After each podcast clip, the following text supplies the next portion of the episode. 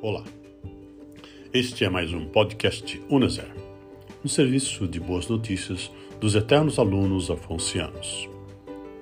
Nossa entidade, a Uneser, tem um lema: uma vez redentorista, sempre redentorista. Ajude-nos a continuar crescendo na missão de levar a palavra de Deus para todas as comunidades. Caso você possa nos ajudar, o nosso Pix tem a chave CNPJ 20 773 657, mil ao contrário, dígito 07. União Nacional dos Ex-Seminaristas Redentoristas.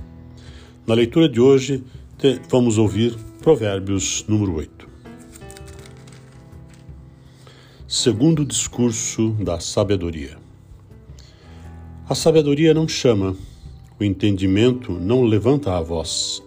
Nos montículos, ao lado do caminho, em pé junto às encruzilhadas, junto às portas da cidade, gritando nos caminhos de chegada. A vós, homens, eu chamo, dirijo-me aos filhos de Adão.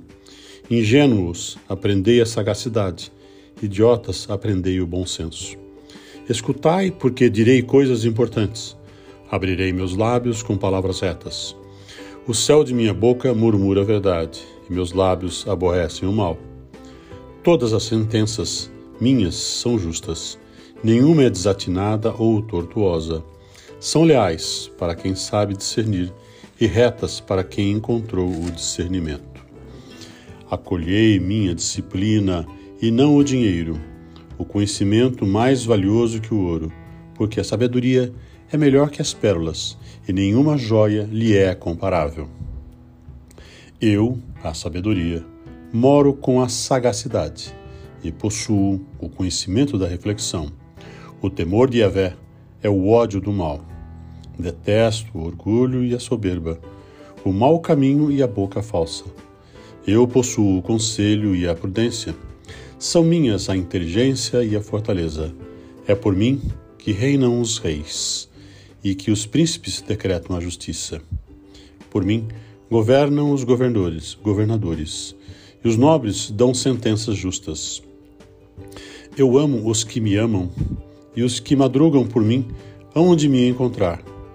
Comigo estão a riqueza e a honra, os bens estáveis e a justiça. Meu fruto é melhor que o ouro, que o ouro puro. O meu lucro vale mais que a prata de lei. Eu caminho pela senda da justiça e ando pelas veredas do direito, para levar o bem aos que me amam e encher os seus tesouros. Yahvé me criou, primícias de sua obra, de seus feitos mais antigos. Desde a eternidade fui estabelecida, desde o princípio, antes da origem da terra. Quando os abismos não existiam, eu fui gerada. Quando não existiam os mananciais das águas, antes que as montanhas fossem plantadas, antes das colinas, eu fui gerada.